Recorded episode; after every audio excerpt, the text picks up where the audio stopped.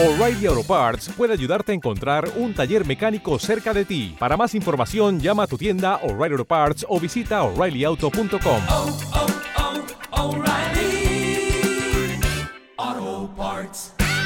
¿Recuerdan la última vez que vimos la lección? Ya, ya, saben que me toca con ustedes predicar expositivamente el libro de Jonás, este gran libro que, que el Señor puso en nuestras Biblias para mostrarnos muchas facetas del profeta y muchas facetas de la gente, ¿no? La condición de la gente pagana y de el enfoque de los judíos hacia los paganos, ¿no? Así que vamos, hermanos, a Jonás 3 del 4 al 10. Este mensaje se llama El gran avivamiento. Este es el ministerio de Jonás en Nínive. Y bueno, pues continuamos nuestro viaje por este libro donde le estamos siguiendo la pista muy de cerca y donde continuamos con el capítulo 3. Seguimos en el capítulo 3. No sé, no sé, estoy medio incierto si el capítulo 4 lo, eh, va, va a dar para una predicación, si va a ser todo o lo voy a tener que dividir en dos. No lo sé, lo voy a preparar y ya ustedes les informo si lo, si lo tendré que dividir en dos mensajes o en uno solo, porque es algo, un suceso muy rápido. El capítulo 4 es algo que pasa pues relativamente rápido, ¿no? No es algo que nos dé a entender que pasaron varios días, sino que como que sucede un poco veloz el capítulo 4, el último, pero el, el 3 sí lo pude dividir sin ningún problema en dos mensajes.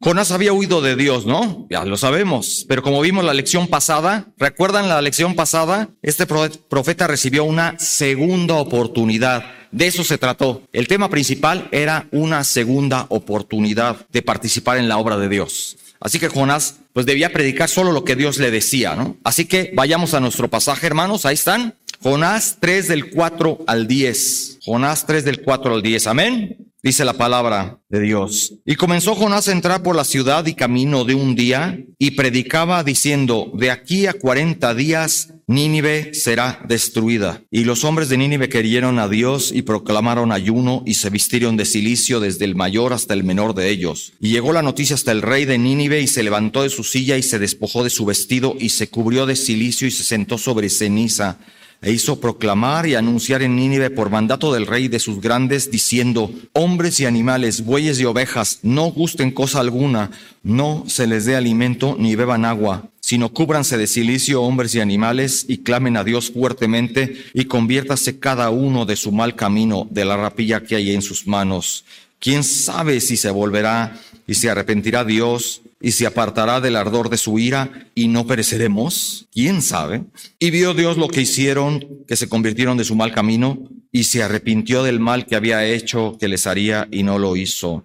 Ay, Señor bendito, te damos las gracias porque nos has traído con bien a, a, este lugar. Abre nuestros corazones y nuestro entendimiento para que sepamos más de tus verdades, Señor. Bendito seas en tu palabra. Amén. Los siervos de Dios deben ir donde Él les mande. Ir cuando los llame y hacer lo que les ordene. Debemos hacer lo que manda la palabra de Dios. Hermano, hermana, quizás sientas que no estás capacitado, capacitada para servir a Dios debido a errores del pasado, ¿no? Puede ser. Pero servir a Dios no es un puesto que se obtiene por méritos. Ahí está la diferencia. Nadie de nosotros es digno de servir a Dios, la verdad. Nadie. Y aún así Dios nos ha traído aquí a alabarle, ¿sí o no? Nos ha traído a alabarle y nos pide que hagamos su obra. Así que en esta lección vamos a ver tres puntos, si quieren anotar, tres puntos de lo que sucedió en el resto del capítulo 3. Son muy cortitos. A. Jonás predica en Nínive. A. Jonás predica en Nínive. B. La respuesta de Nínive. Y C. La respuesta de Dios. Jonás predica en Nínive. B, la respuesta de Nínive y C, la respuesta de Dios. La respuesta de Dios al arrepentimiento de Nínive. Así que vamos al punto A. Jonás predica en Nínive. Versículo 4. Y comenzó Jonás a entrar por la ciudad camino de un día. Bueno, hemos platicado mucho de la ciudad de Nínive, ¿no? Y como recordarán, se han propuesto varias teorías sobre el tamaño de Nínive, cómo era la ciudad, ¿no? Cuyo recorrido exigía tres días. Para algunos tenía aproximadamente 90 kilómetros de ancho, de recorrido, que diga. Lo que supone que como unas tres jornadas de 30 kilómetros cada una puede ser, ¿no? Otros sugieren que los 90 kilómetros se refieren a su perímetro. Como comenté la otra vez, se requería de un día para ingresar a ella, un día para visitarla llevar a cabo pues, los asuntos pertinentes, ¿no? A los que uno va, y un día para salir legalmente de ella. En total, tres días a fin de realizar una visita a Nínive. Es posible también esa, esa, esa planeación. Entonces Jo- Jonás va y enfatiza al pueblo de Nínive lo que sucedería si no se arrepentían. Es un mensaje extremadamente cortito, ¿se han fijado? Es una de las predicaciones más cortitas registradas en las escrituras. Y va, fíjense, un mensaje cortito, pero sí, una punzada dura. Va directamente a las conciencias de la gente. Vean, y predicaba diciendo, de aquí a 40 días Nínive será destruida. Fíjense nada más, ¿eh? En el hebreo original, ¿sabes qué? ¿Saben qué es? En el hebreo original en el que está escrito son solo cinco palabras. Ao, aod, arbashim, yo, weninewe, neupaquet. O sea, si, si lo traducimos literal, diría 40 días más y Nínive se vuelca. ¿Cómo que se vuelca? Ustedes dirán, bueno, destruida aquí se traduce del hebreo haupak, pero aquí está escrito en voz pasiva. Si saben que es voz pasiva, neopaquet, que significa ser trastornada, o sea, no es trastornar, sino ser trastornada o ser volcada. No vuelca, no, no Nínive vuelca, sino Nínive se vuelca, como en un tornado. Incluso también significa ser derramada, ser derramada. Es una palabra en este hebreo original, también aplicada en Génesis 19 del 24 al 25, los que quieran buscarlo. Génesis 20 19, Génesis 19 del 24 al 25. 19 del 24 al 25. Dice, entonces Jehová hizo llover sobre Sodoma y sobre Gomorra azufre y fuego de parte de Jehová desde los cielos. Y destruyó, ya vieron versículo 25, y destruyó Haupak, es el hebreo, dice, volcó, ahí es el ver- verbo activo, volcó las ciudades y toda aquella llanura con todos los moradores de aquellas ciudades y el fruto de la tierra. En Lamentaciones 4.6, en Lamentaciones 4.6 tenemos otro caso que dice, porque se aumentó la iniquidad de la hija de mi pueblo más que el pecado de Sodoma, que fue destruida, ahí está el verbo pasivo, fue destruida, que sería neupaquet, verbo pasivo, fue volcada, ¿vieron? Ahí en verdad en el hebreo dice fue volcada en un momento sin que acamparan contra ellos las compañías. En fin, la ciudad sería destruida en juicio ya, así de simple. Quizás volcada por un tremendo tornado enviado por Dios, o quizás iba a ser igualito que Sodoma. Eso no lo sabemos. Técnicamente cómo Dios iba a ejecutar el juicio, no lo sabemos, ni lo sabremos nunca, porque es un aviso. De más adelante voy a detallar eso, ¿no? ¿Y por qué 40 días? ¿Por qué será que 40 días? Es ese número en específico. ¿Se fijan bien, hermanos? Es un número muy significativo en las escrituras, 40. Es posible que haya alguna relación de las súplicas de Moisés durante 40 días y 40 noches en el monte Sinaí. Acompáñame a, a Deuteronomio, Deuteronomio 9. Ya saben que es el último libro del Pentateuco. Deuteronomio 9. ¿Qué es lo que vemos ahí? Deuteronomio 9, 18. Vamos al versículo 18 nada más. Ahí está diciendo Moisés, y me postré delante de Jehová como antes, 40 días y 40 noches. No comí pan ni bebí agua a causa de todo vuestro pecado que habíais cometido haciendo el mal ante los ojos de Jehová para enojarlo. Y luego vamos hasta el 25. Ahí mismo, Deuteronomio 9:25, que dice nuevamente Moisés está hablando, me postré pues delante de Jehová, ¿qué? ¿Cuántos días? 40 días y 40 noches estuve postrado, porque Jehová dijo que os había de destruir. Sigamos. Y oré a Jehová diciendo, oh Señor Jehová, no destruyas a tu pueblo y a tu heredad que has redimido con tu grandeza, que sacaste de Egipto con mano poderosa. Acuérdate de tus siervos Abraham, Isaac y Jacob. No mires a la dureza de este pueblo, ni a su impiedad, ni a su pecado. No sea que digan los de la tierra de donde nos sacaste, por cuanto no pudo Jehová introducirlos en la tierra que les había prometido, o porque los aborrecía, los sacó para matarlos en el desierto.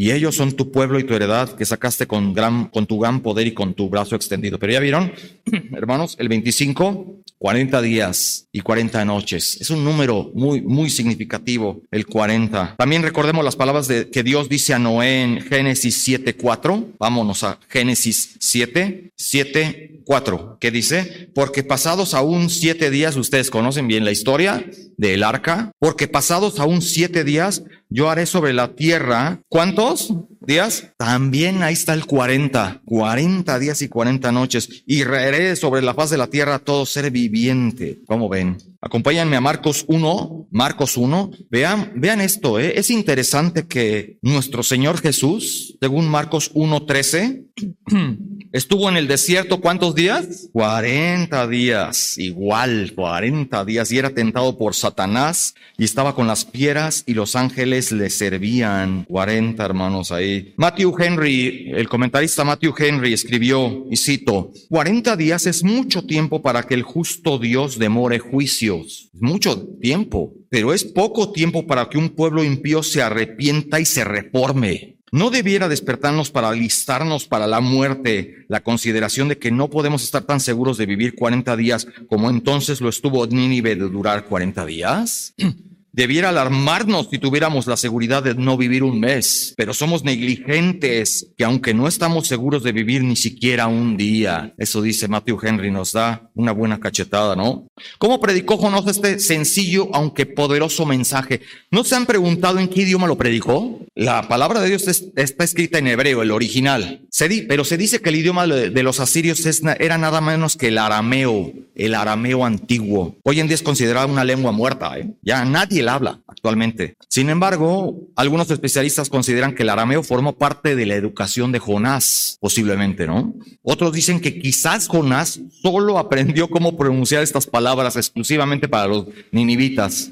Solamente, posible, esa es otra teoría, solamente aprendió estas palabras únicamente para llevar el mensaje a los de Nínive. Como sea, aunque este libro, su propio libro, fue escrito en hebreo, Jonás seguramente no proclamó este mensaje en hebreo, sino en el arameo para los de Asiria. Y suena durísimo este mensaje, ¿no? Cualquiera que fuese el idioma. Eran palabras de condenación contra una de las ciudades más poderosas del mundo. Hoy en día, en este mundo postmoderno, donde quieren ver a Dios puro amor y tolerancia, es inconcebible escuchar algo así, ¿no? No, no era la tarea más agradable, pero hermanos queridos, los que llevan la palabra de Dios a otros, no deben de dejar que el pensamiento de este siglo, ni las presiones sociales, ni el temor dicten sus palabras. Son llamados a predicar el mensaje y la verdad de Dios, por impopular que sea. No porque sea popular es la verdad y no porque sea impopular es mentira.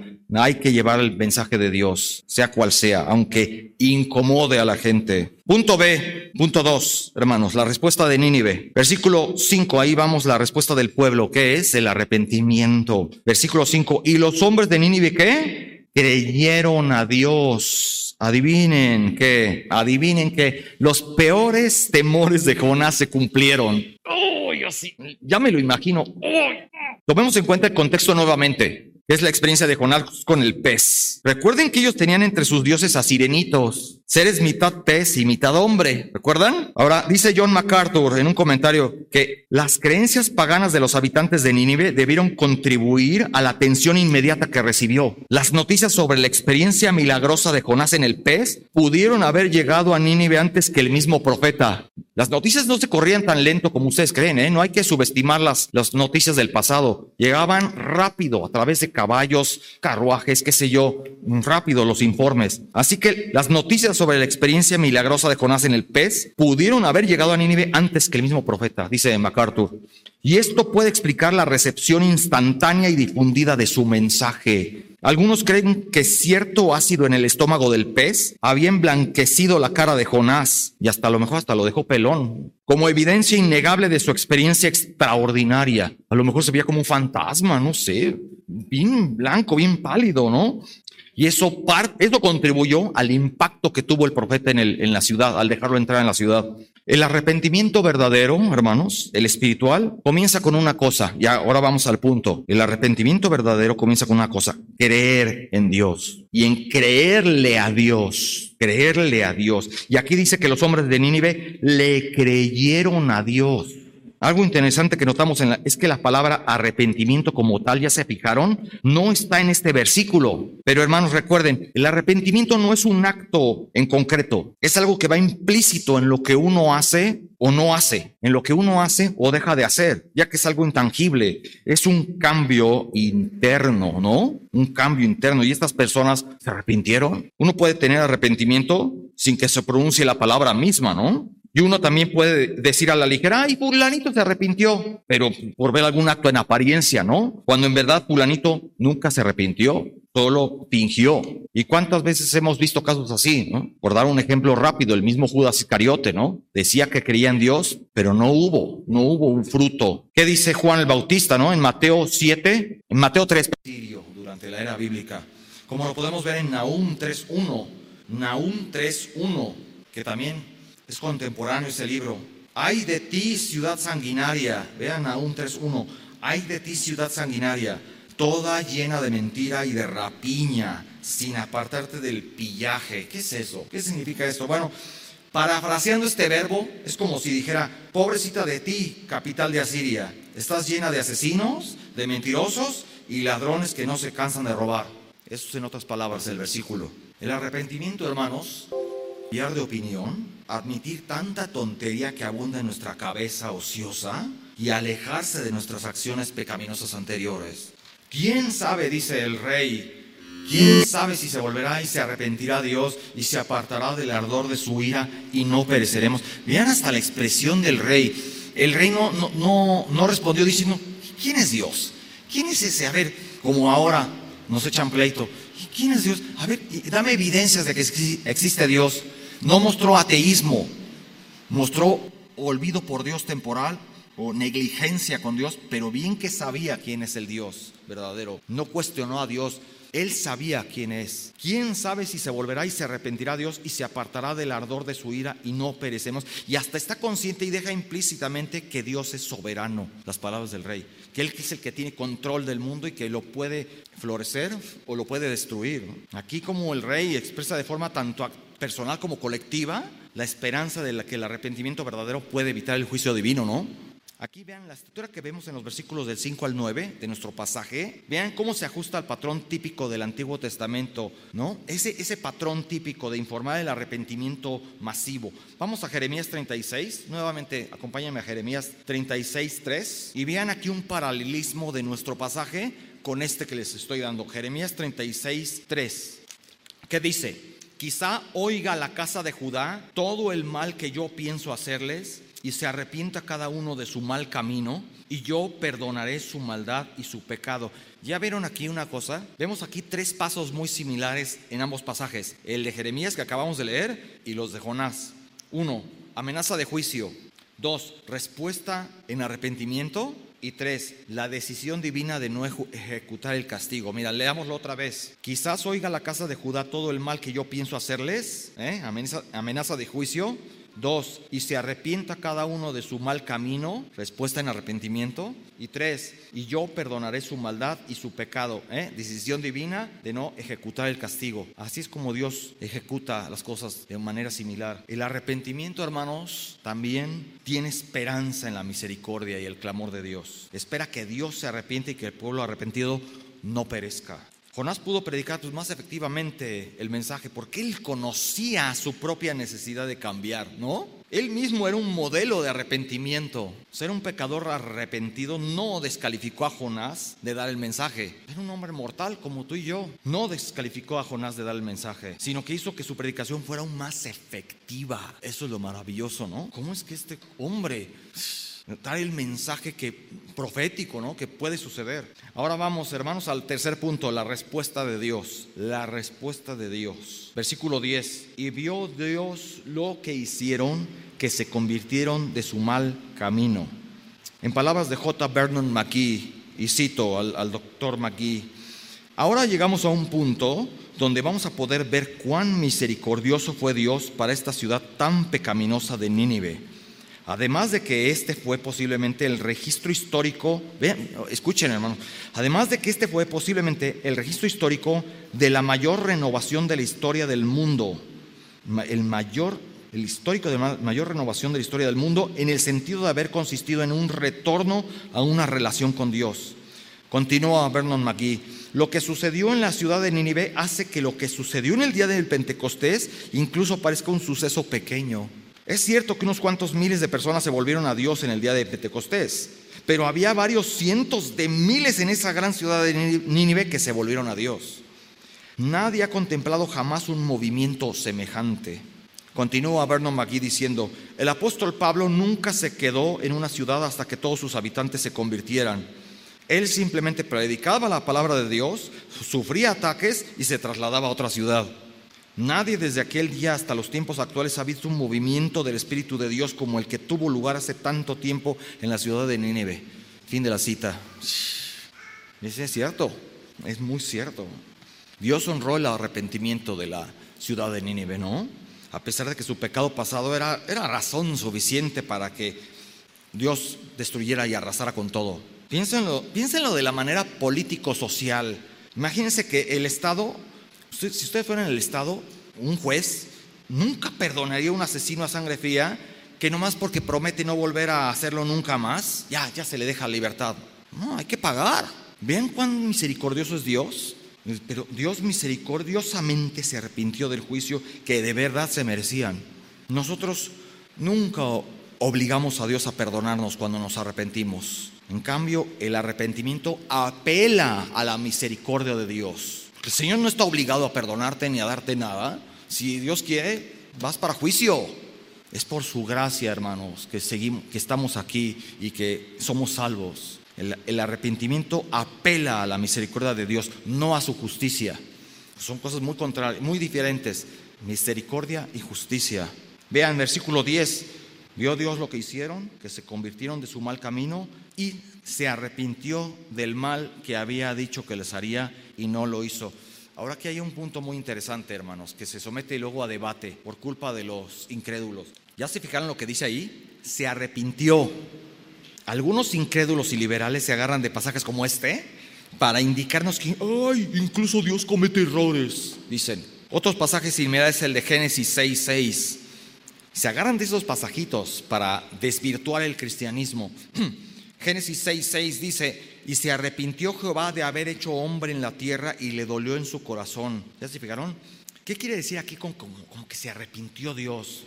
De forma malévola, los incrédulos persuaden a muchos ingenuos de que si el pasaje dice que Dios se arrepiente, entonces significa que también se equivoca. Eso dicen ellos. Y se da topes en la cabeza por lo que hizo. ¿Eso es cierto? No, no hermanos. Así que ojo, ojo hermanos. Hay que tener discernimiento. Cuando la Biblia narra las acciones de Dios, a menudo lo hace como en términos antropomórficos. ¿Qué es la antropología? El estudio del hombre, ¿no? Entonces, en esos términos atribuye a Dios características humanas para que nosotros como humanos mortales, con nuestro lenguaje y nuestras limitaciones, podamos entender qué es lo que siente Dios. No es que Dios se arrepienta, ¡chin!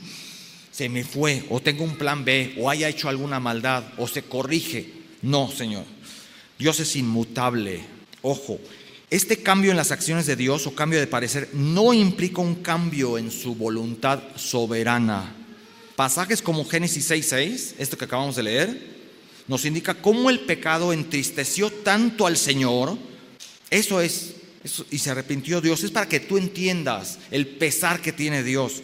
Cómo el pecado entristeció tanto al Señor, quien es santo, puro y sin mancha.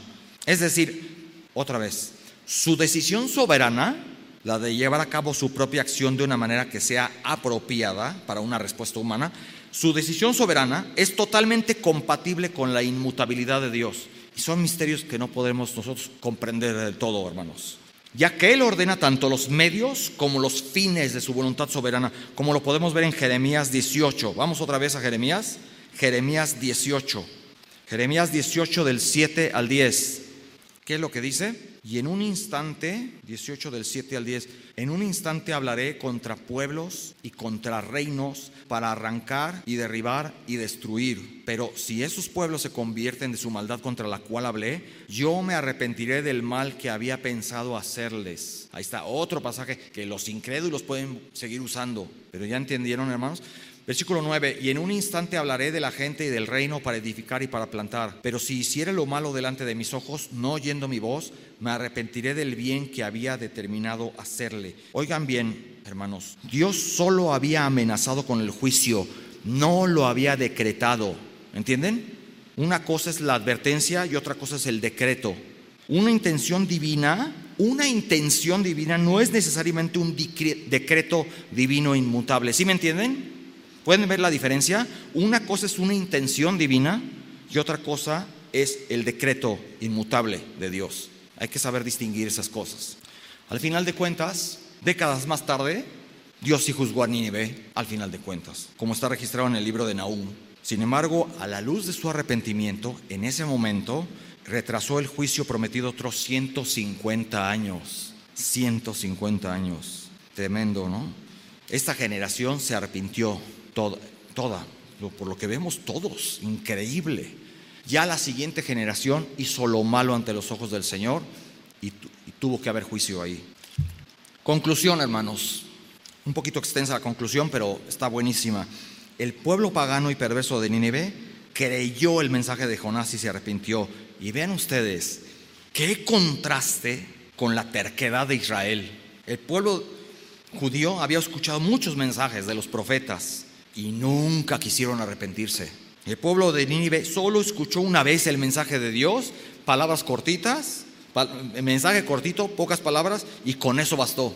De veras que al buen entendedor pocas palabras, ¿no? Por tanto, este libro indirectamente cita este arrepentimiento de los ninivitas para acusar a su audiencia israelita por la dureza de su corazón y por su falta de celo hacia la santidad y la justicia.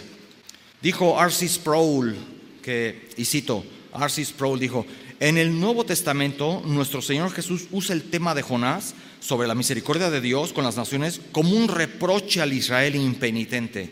Si los ninivitas se arrepintieron con la predicación del profeta Jonás, quien fue rescatado de su, de su, confinamiento en el gran pez, ¿cuánto más deberían arrepentirse Israel ante la predicación del Señor Jesús, el Hijo del Hombre, quien sería resucitado de la tumba? En un sentido, entonces, Jesús magnifica la misericordia de Dios sobre los gentiles, con el fin de mover a Israel a celos y al arrepentimiento. Fin de la cita. Vean cómo Mateo 12, vamos a Mateo 12 en Mateo 12, vean ahí, 12.41, 12.41. Vean ahí en el pasaje cómo el Señor Jesús confrontó a su propio pueblo. ¿Cómo lo hizo? Diciéndoles que los hombres de Nínive se levantarán en el juicio con esta generación y la condenarán, porque ellos se arrepintieron a la predicación de Jonás y he aquí más que Jonás en este lugar. Qué duro, qué duro para los judíos. En aquel día del juicio final, los ninivitas, los que fueron salvos, se levantarán y condenarán a los israelitas por su corazón tan duro. Tremendo. Jonás aquí entonces no es otra cosa que un retrato de Israel mismo, quien fue escogido y comisionado por Dios para ser su testigo. Para eso fue, para ser su testigo, quien finalmente se rebeló en contra de su voluntad pero que hace, aún así con la terquedad de Israel, cómo este pueblo ha sido milagrosamente preservado por Dios, ¿no? Preservado a lo largo de los de siglos de exilio y dispersión para predicarmente, finalmente predicar su verdad. Y no han querido, hasta aún a la fecha. Vamos a Romanos 11, acompáñenme a Romanos 11. El apóstol Pablo aquí haría lo mismo, muy parecido, ¿eh? lo mismo al predicar a los gentiles. En Romanos 11, del 11 al 14. ¿Qué dice?